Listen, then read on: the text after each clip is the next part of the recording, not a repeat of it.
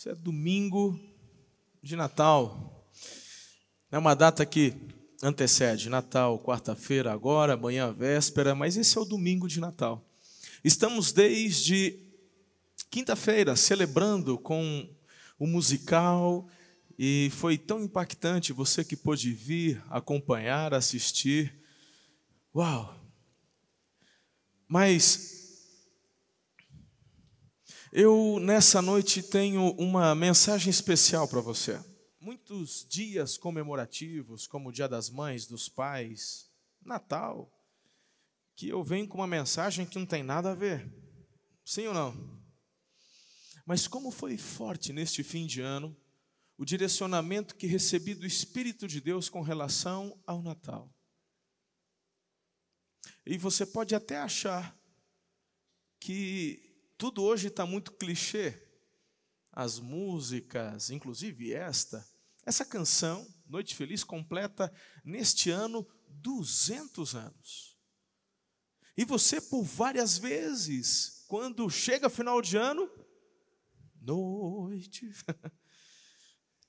e de repente, nesse culto, nesse domingo, você novamente escuta esta canção e toda adoração voltada para esta data tão especial, tão comemorativa para nós.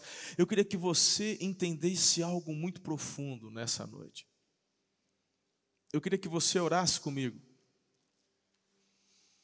Eu queria que você, de fato, entendesse algo muito importante que o Senhor quer comunicar ao seu coração, mas eu sinto que no coração e nas vidas de muitas pessoas o Senhor trará um resgate.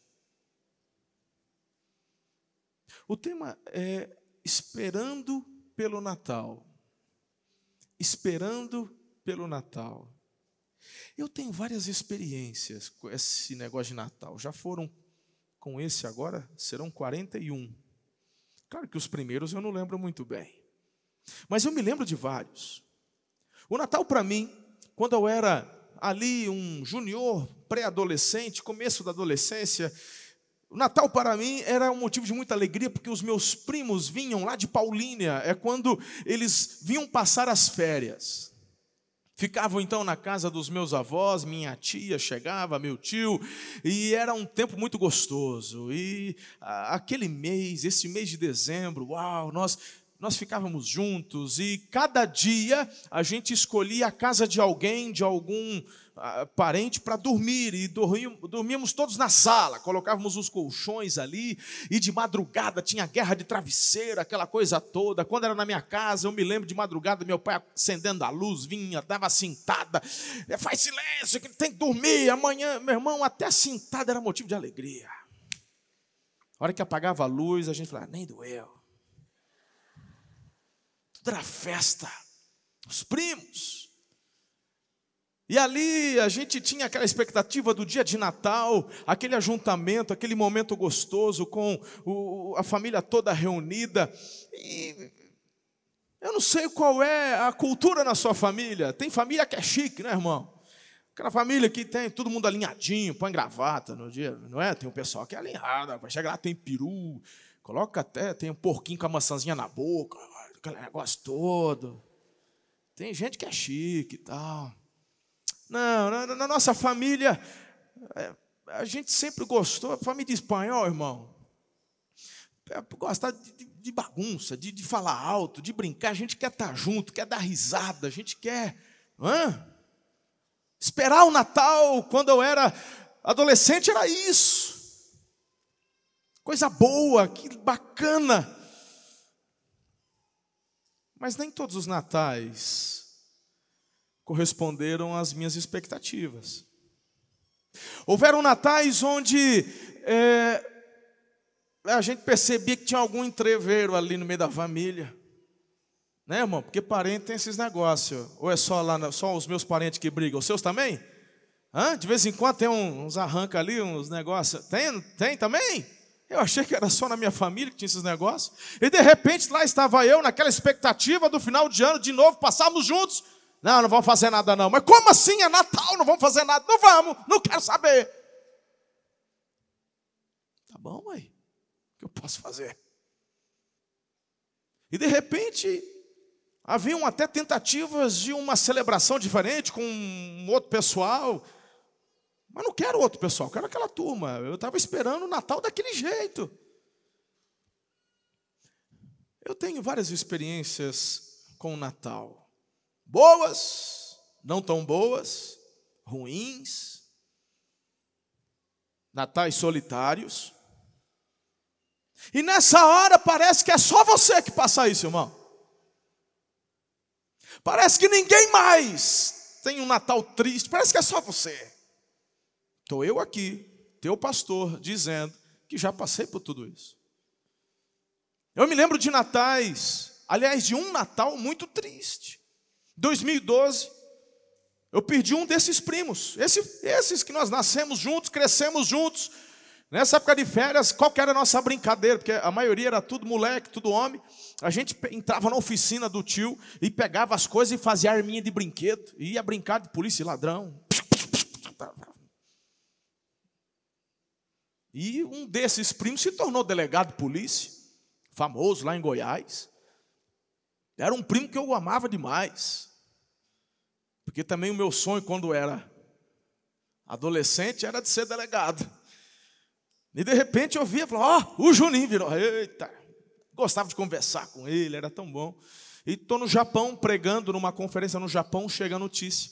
Ele estava pilotando o helicóptero da polícia lá do Goiás, o helicóptero caiu, ele morreu. Dois anos mais velho que eu, no auge da carreira, pai de três filhos. Tinha feito o casamento dele há, há, há, há, não muito tempo, sei lá, três, quatro anos antes. Eu, eu perdi o chão e de repente, naquele final de ano, estávamos ali, a família reunida. E o que esperar de um Natal desse? Está faltando o Juninho. Como assim? Como é que a gente vai celebrar? Como é que a gente vai sorrir? Como é que a gente vai cantar? Como é que a gente vai dar risada? Eu já tive natais onde chorei, onde choramos. O que você está esperando nesse Natal? Deus tem uma palavra para você nessa noite. Deus quer ensinar você de uma forma muito especial a não se frustrar no Natal. Ore comigo mais uma vez, abaixa a sua cabeça, feche os seus olhos.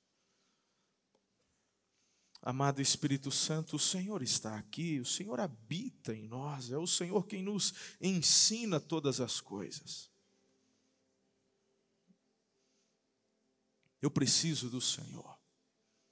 Não há nada de mim mesmo que eu possa falar que vai fazer algo ou alguma diferença na vida dos meus irmãos. Nessa noite, nós precisamos aquilo que vem da tua boca, do teu coração, para os nossos corações. Por isso, declaro o teu governo, teu total governo sobre a minha vida, sobre este culto, sobre esta igreja.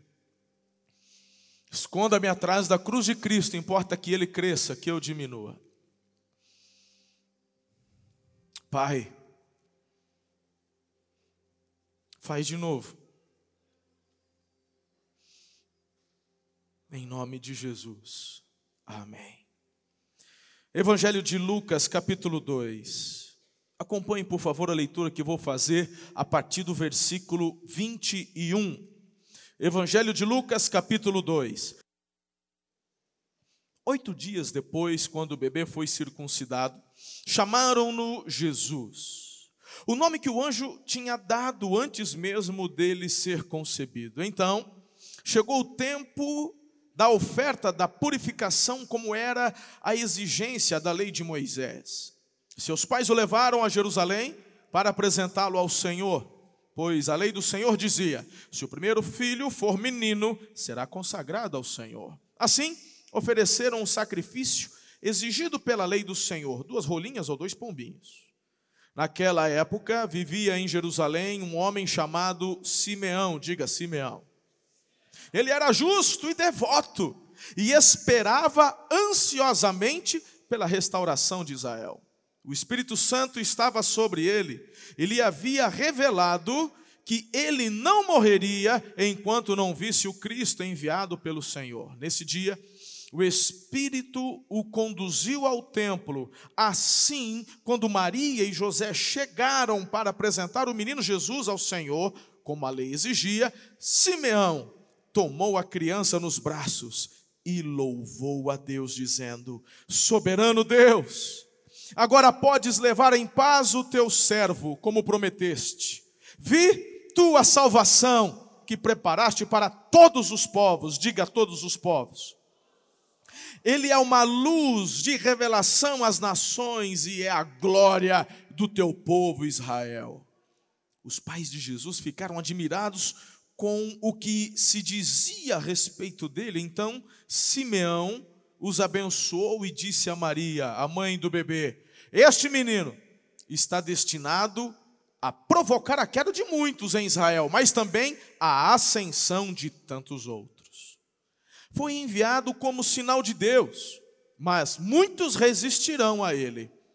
Como resultado, serão revelados os pensamentos mais profundos de muitos corações, e você sentirá como se uma espada lhe atravessasse a alma.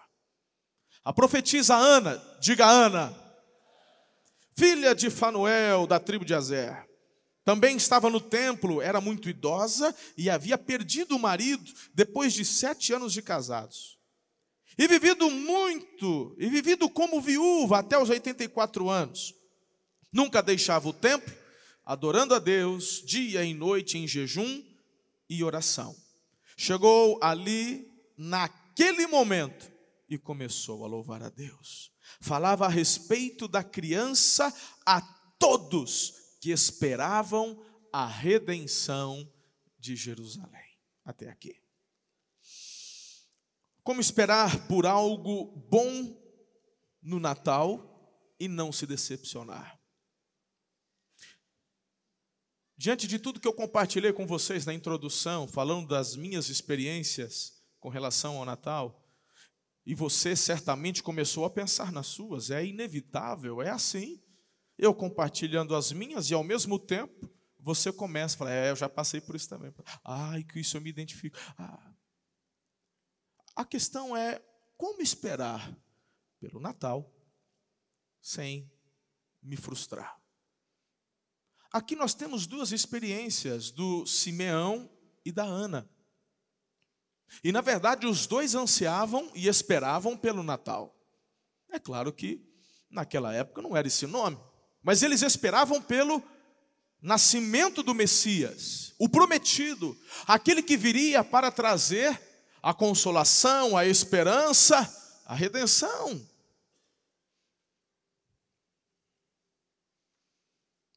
Temos aqui este homem.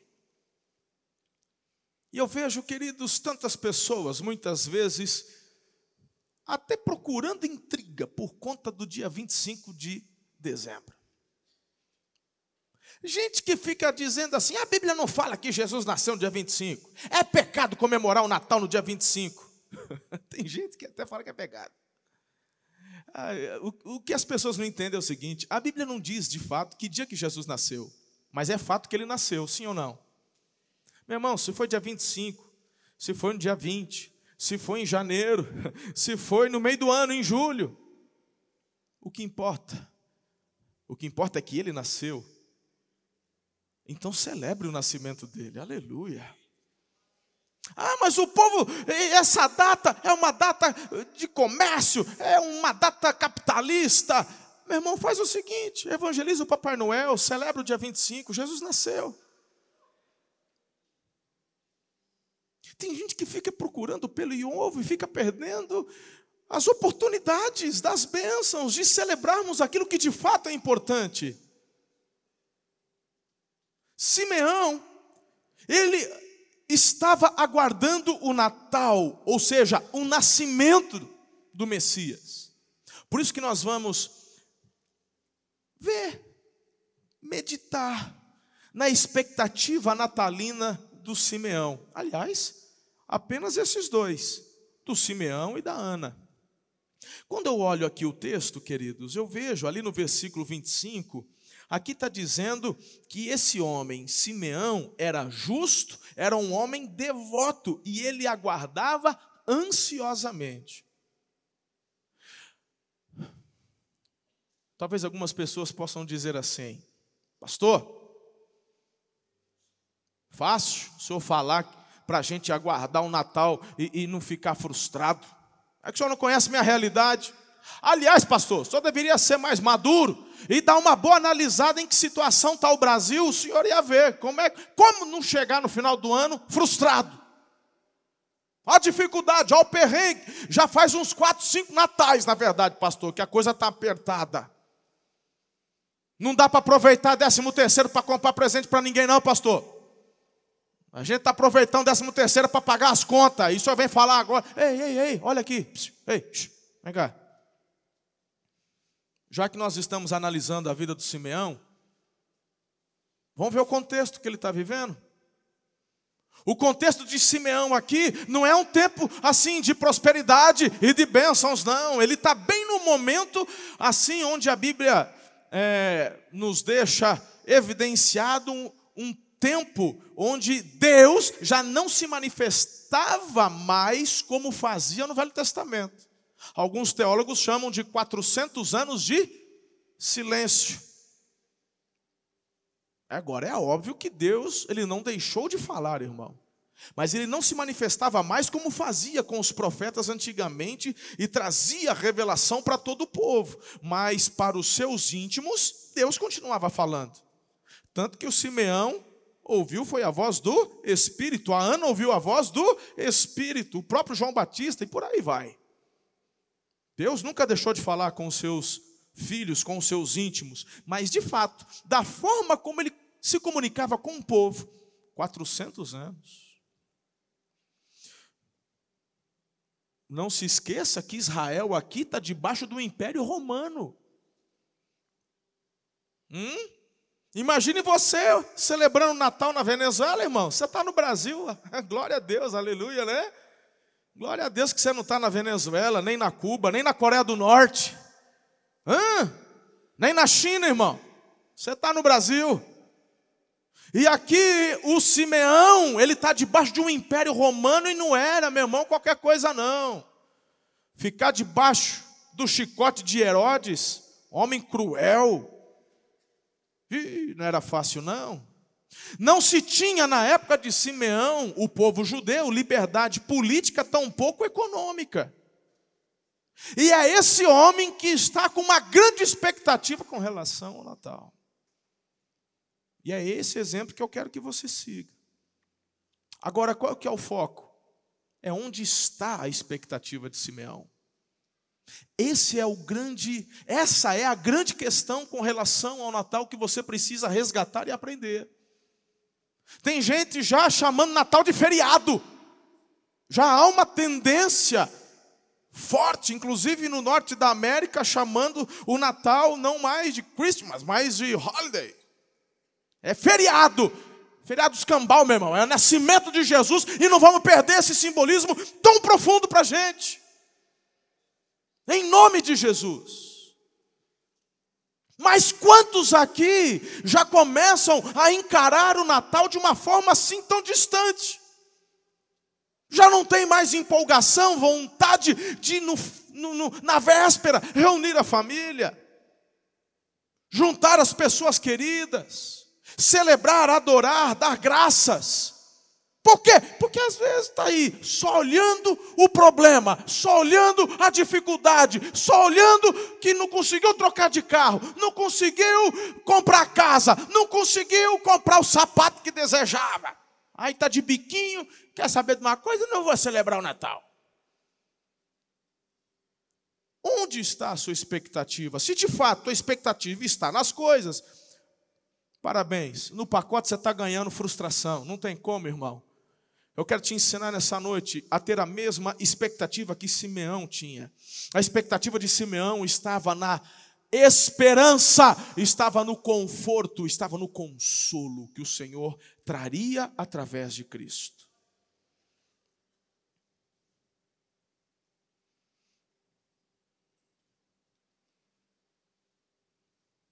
Está na hora de resgatarmos isso. Está na hora de resgatarmos. Eu sei. Eu sei que esse final de ano nós somos uma cidade bem comerciária, não é? Muitos aqui trabalham no comércio, tem comércio ou trabalham no comércio como vendedores, e, e, e glória a Deus por isso. Eu sei que é um período, eu já fui comerciante, e, e eu sei que, que é uma época que a gente trabalha bastante, é estressante, né, irmão? Tem gente que nem conseguiu assistir a cantata de Natal porque ficou trabalhando, não foi? Ah, pois é, assiste no DVD, tem problema não?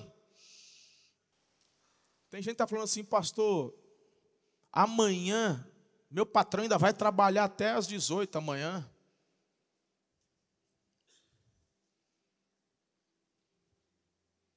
O problema, meu irmão, sabe qual é?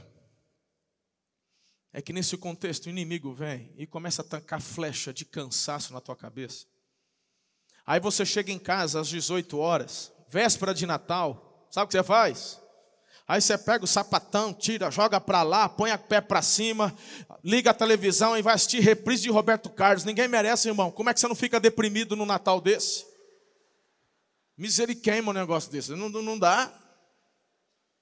Aí tem gente que é todo fã do Roberto Carlos, já fala, ah, esse pastor. Ah, então fica com o Roberto, o problema é teu. Hã? Aí você já senta na frente da televisão falando, não vou fazer nada. Que não vai fazer nada o quê? Em nome de Jesus. A tua motivação de celebrar o Natal não é simplesmente ter um tempo em volta da mesa com comida, mas é a essência é o conforto, a esperança que o Senhor te deu quando enviou o filho dele para dar a vida dele por você. Você vai chegar amanhã, sim, na véspera, e vai preparar uma coisa muito bacana para você e sua família celebrar com expectativa. Meu irmão, eu não sei o que é que você tem em casa. Eu não sei o que você tem em casa. Você pode não ter peru, mas um frango assado vai ter. Você pode, meu irmão, não ter um ribai, uma picanha, uma costela, você põe lá, é só meter um alumínio e deixar um tempo a mais no forno. Aleluia. Pega lá uma torceira ali de rúcula, pega uma alface americana, rasga tudo, pega um tomatinho cereja, corta ali no meio, joga, já dá um tchan. Pega um queijo, em vez de jogar, rala em cima. Pega uns pedaços de manga, que agora tem um monte de manga, tá? Aí, aí corta os pedacinhos, pronto, já ficou uma salada chique. Põe na mesa, já cresceu, até o teu frango fica mais bonito assim com a... Aquele jogo de prato que você ganhou faz 20 anos no casamento, você nunca usou pega aquele trem, tira aquela crosta de poeira que você nem usa e nem limpa, limpa aquele negócio e põe na mesa, aquela, aquele jogo bonito. É que tem fio de ouro, não vou usar. Para que você tem um trem se não é para usar? Abre aquela cristaleira velha, cheia de taça empoeirada, limpa e põe na mesa. Põe um suco de uva tinto ali bonito. Olha só, aquela salada de rúcula, frango assado e uma taça bonita com aqueles pratos com fio de ouro. Pronto, irmão. Já está o pretexto armado para você dar a mão para a família, orar e agradecer a Deus, porque Ele tem prosperado teus caminhos.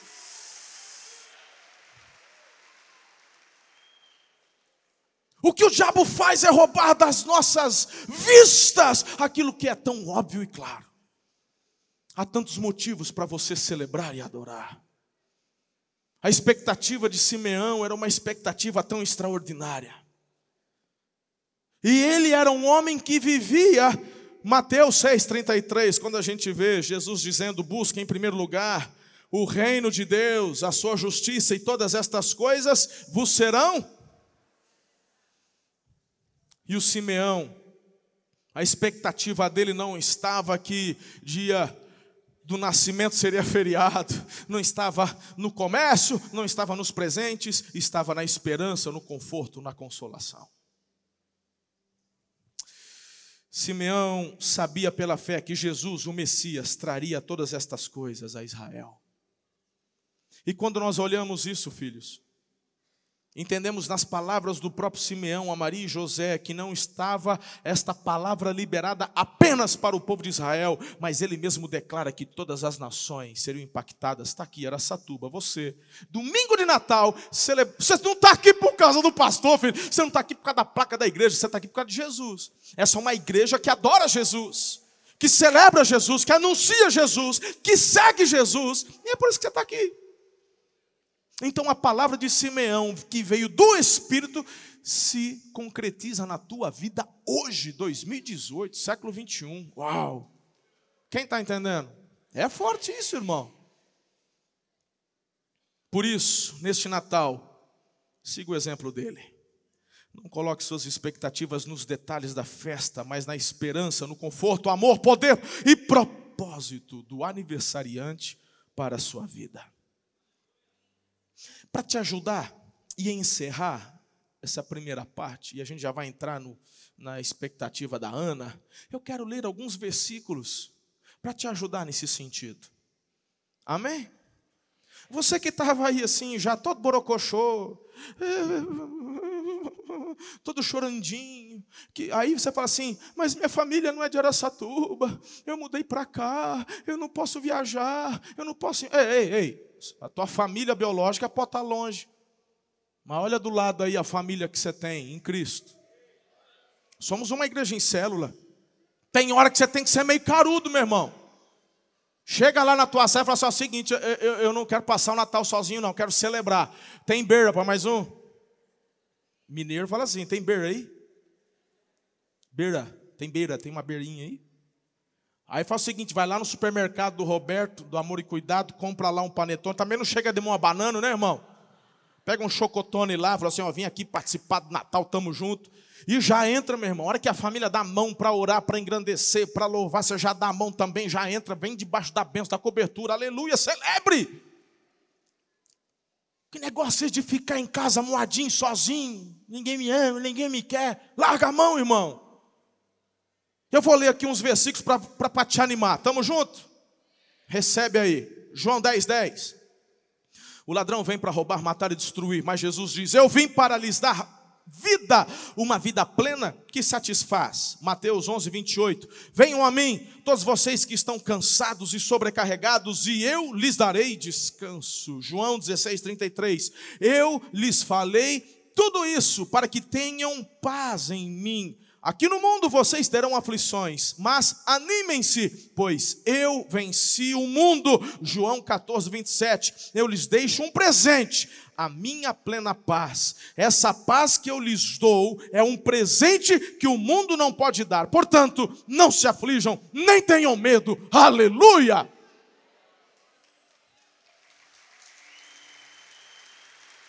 Uau!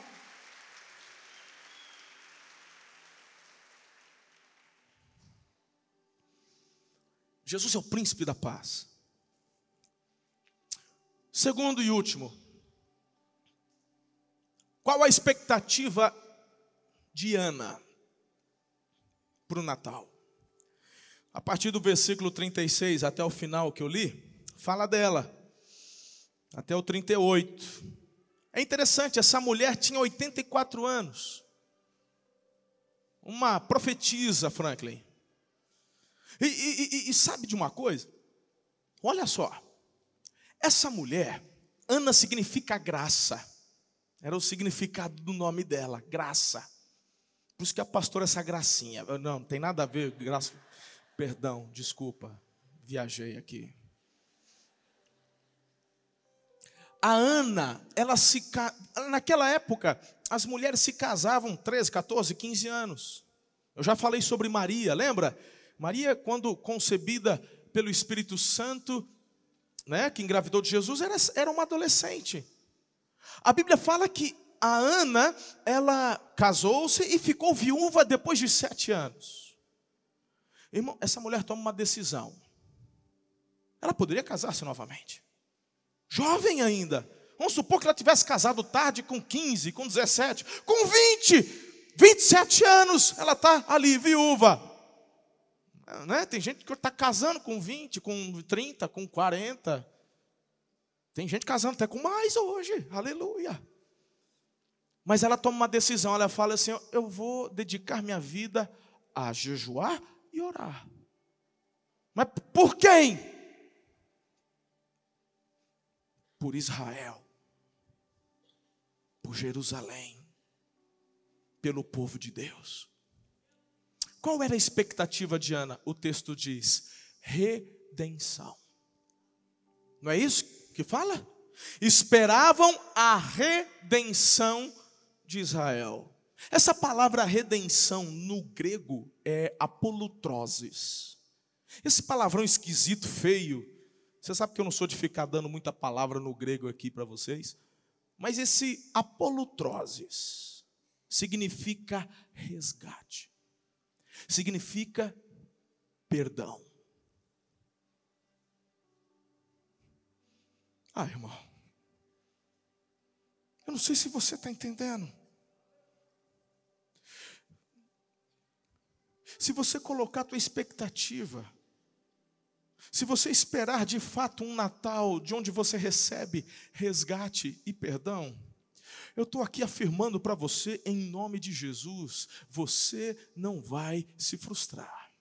Olha para mim, nessa época, muitas pessoas, na época de Jesus, onde nós estamos falando da própria Ana, pessoas quando ficavam endividadas, era muito comum um marido morrer, e a esposa não dar conta de pagar os credores, porque era o marido que cuidava de todos os negócios e tal. E como ela não tinha condições, os filhos eram levados como escravos, ou até mesmo ela. E muitas vezes um parente rico, para impedir isso, ia lá e pagava.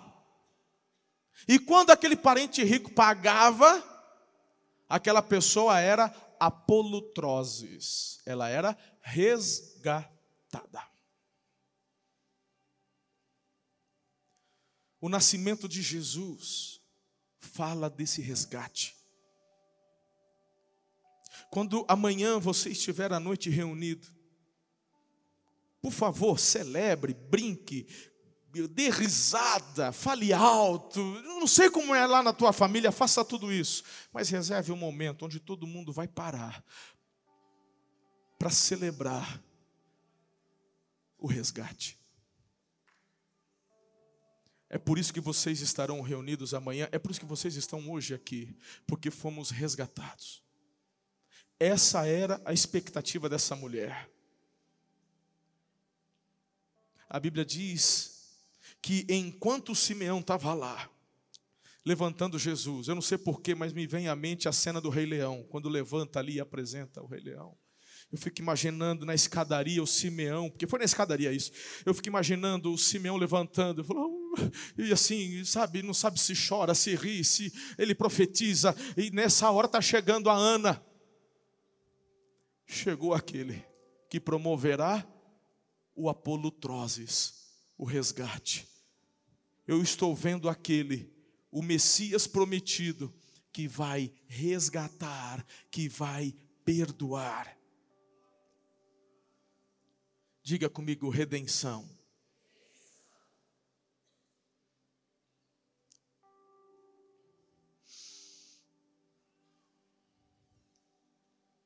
Onde está a sua expectativa? O que, que você está esperando? Talvez eu esteja falando com uma mãe cuja expectativa dela é receber a visita do filho desse Natal. Eu espero que teu filho venha. Mas pode ser que ele não venha.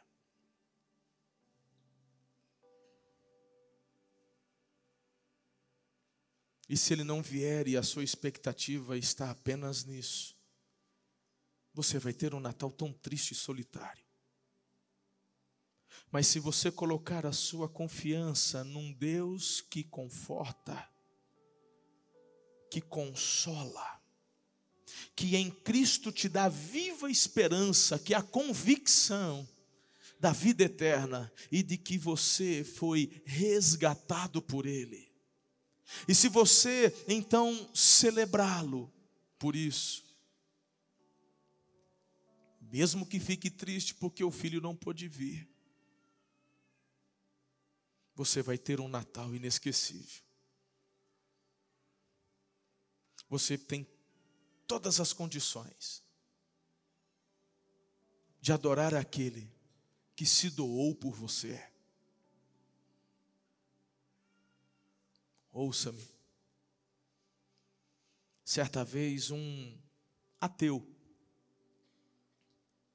ele chegou para um ex-alcoólatra que compartilhava da sua fé, e ele chegou para esse alcoólatra zombando dele, dizendo: Esse negócio de Jesus é ilusão, isso é pura ilusão. Aquele alcoólatra respondeu da seguinte maneira: Se o Evangelho de Cristo é uma ilusão, graças a Deus por essa ilusão. Pois foi ela que me tirou da sarjeta, me libertou do vício, me devolveu a dignidade. Foi essa ilusão que deu-me forças para aprender a trabalhar, restaurar meu lar, que por anos parecia um inferno. É graças a esta ilusão que agora minha esposa e filhos têm roupa, comida, moradia, amor. Se Cristo é uma ilusão, eu espero que Deus o envie a muitos outros, para que em vários lugares se encontram, que se encontram escravizados à bebida, drogas, jogatina, ganância, orgulho, promiscuidade. Que essa ilusão chegue nesses lugares, porque eu sei como é horrível a realidade em que eles vivem. O Senhor Jesus o Natal que você tem que esperar é o Natal da esperança, é o Natal da redenção, do perdão. Jesus nasceu. E nós não adoramos o menino Jesus. Até nesse texto fala, levaram o menino Jesus. E tem gente que não só fala, o menino Jesus, o menino. Não, nós adoramos o Senhor Jesus, Rei dos Reis, Senhor dos Senhores, aquele que tem toda a autoridade no céu e na terra, aquele que ressuscitou ao terceiro dia, está vivo à destra do trono de Deus, intercede por mim, intercede por você. O Emanuel, Deus conosco. E é sobre isso que eu estou falando. Eu quero encerrar essa meditação trazendo essa aplicação para você. O Emanuel. Tem gente que ainda não consegue compreender e talvez me ouvindo, fala, pastor, mas é algo que a gente celebra aqui na igreja, mas como assim em casa? Eu quero tentar levá-la a compreender com uma última ilustração. 1 João capítulo 5, versículo 12 diz assim: Quem tem um filho tem a vida, quem não tem um filho não tem a vida. Conta-se a história de um homem muito rico.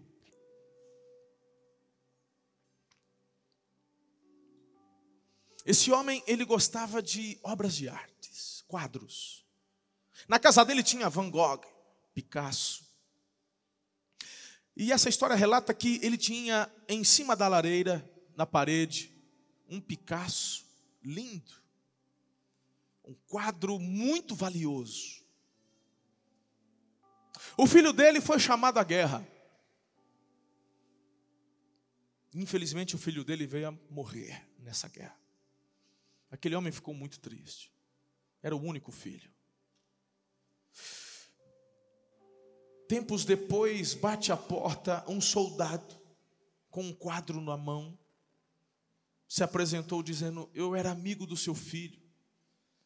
Nós ficamos juntos ali durante todo o nosso tempo de combate e eu sofri muito quando ele morreu. Eu não sou nenhum artista, mas eu gosto também de pintura e, e eu fiz este quadro com o retrato dele. Aquele homem olhou aquele quadro bem mal feito, mas que apontava e lembrava para a aparência do filho, o retrato do filho. Aquele homem ficou tão emocionado, agradeceu, pegou aquele quadro, foi até a lareira, tirou o Picasso e colocou aquele quadro no principal lugar da casa.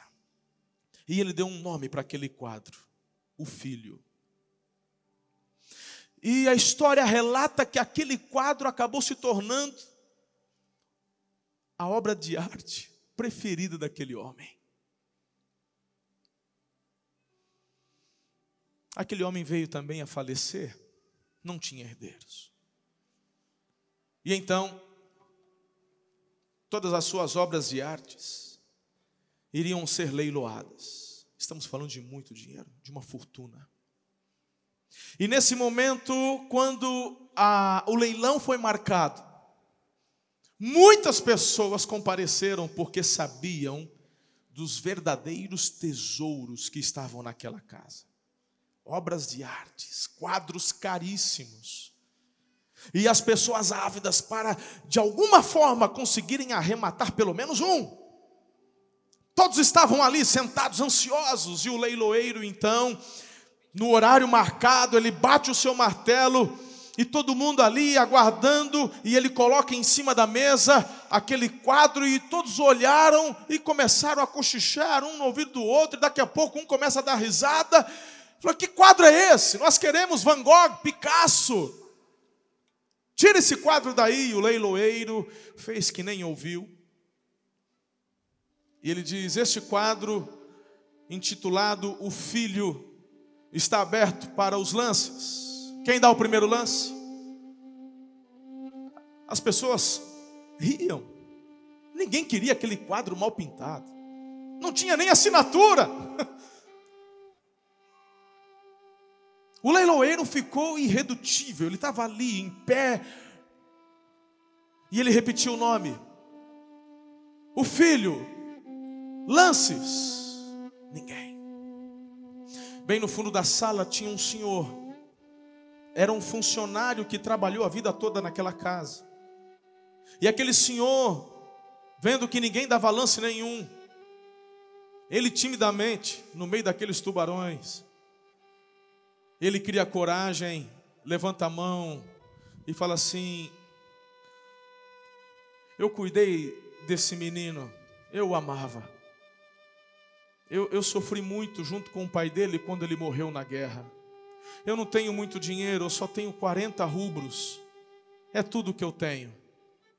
O leiloeiro, 40 rubros, dou-lhe uma, dou-lhe duas, dou-lhe três. Vendido para o Senhor. Logo em seguida, todo mundo se ajeita na cadeira, pega os seus papéis, o leiloeiro novamente bate na mesa e diz: leilão encerrado. Como assim? Não! E Van Gogh, cadê Picasso e os outros quadros que sabemos que estão aí? E ele disse: o proprietário deixou duas ordens. A primeira ordem é que o primeiro quadro a ser leiloado deveria ser o filho. E a segunda instrução é quem ficasse com o filho levava tudo.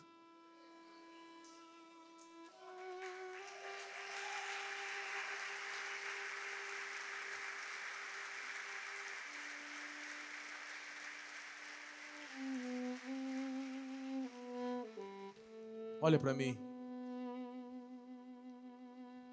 Nesse Natal, não tem por que você ficar triste. Quem tem um filho tem tudo. A expectativa de Simeão estava no Filho de Deus, a expectativa de Ana estava no Filho de Deus. Ele trouxe esperança, conforto, ele trouxe salvação, redenção, apolutroses. O Deus Emanuel, ele está entre nós. É Ele quem vai estar amanhã na tua ceia de Natal, seja ela uma ceia, uma ceia chique ou uma ceia singela, não importa, Ele vai estar lá. Porque o que o atrai não é a mobília da casa, tão pouco que é posto sobre a mesa, mas o que o teu coração sente por Ele. Ele vai estar lá. Nesse Natal, e em todos os dias, ao invés de correr atrás de tudo e negligenciar o filho, honre o filho, e o pai o honrará com vida eterna e muito mais. Ao invés de correr atrás daquilo que se vende e se compra, receba aquilo que Deus gratuitamente lhe oferece em Cristo Jesus. E é por isso que nós vamos encerrar o culto dessa noite cantando novamente essa canção. Como eu já disse, já são 200 anos que essa canção é entoada. engrandecendo, enaltecendo o nome do Filho de Deus. Mas ele tem um simbolismo todo especial quando se aproxima neste 25 de dezembro.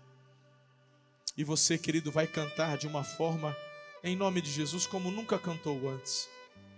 Entendendo que a tua expectativa para o Natal está na mesma expectativa que Simeão tinha, que Ana tinha, e vai fazer toda a diferença. Tudo é paz, tudo amor, dormem todos em redor. Em Belém, Jesus nasceu, Rei da paz, da terra e céu.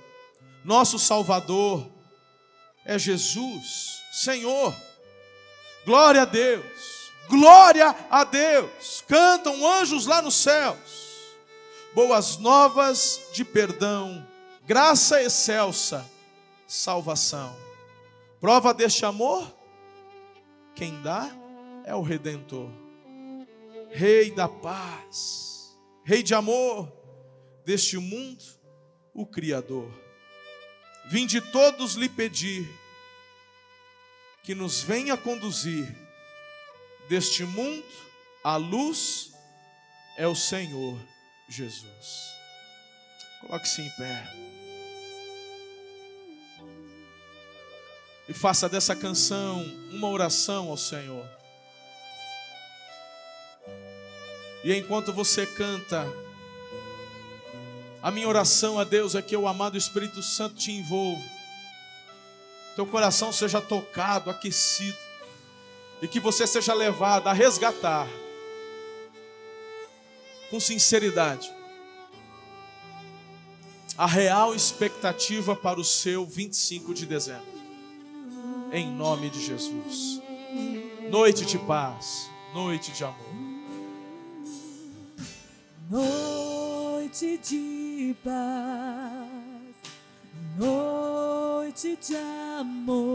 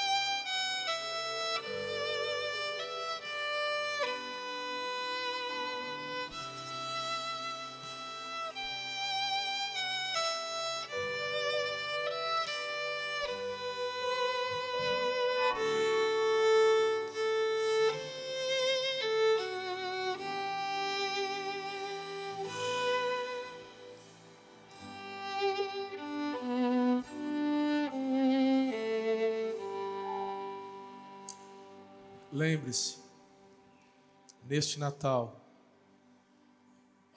e em todos os natais e todos os dias da sua vida, não se esqueça: quem tem o filho tem tudo.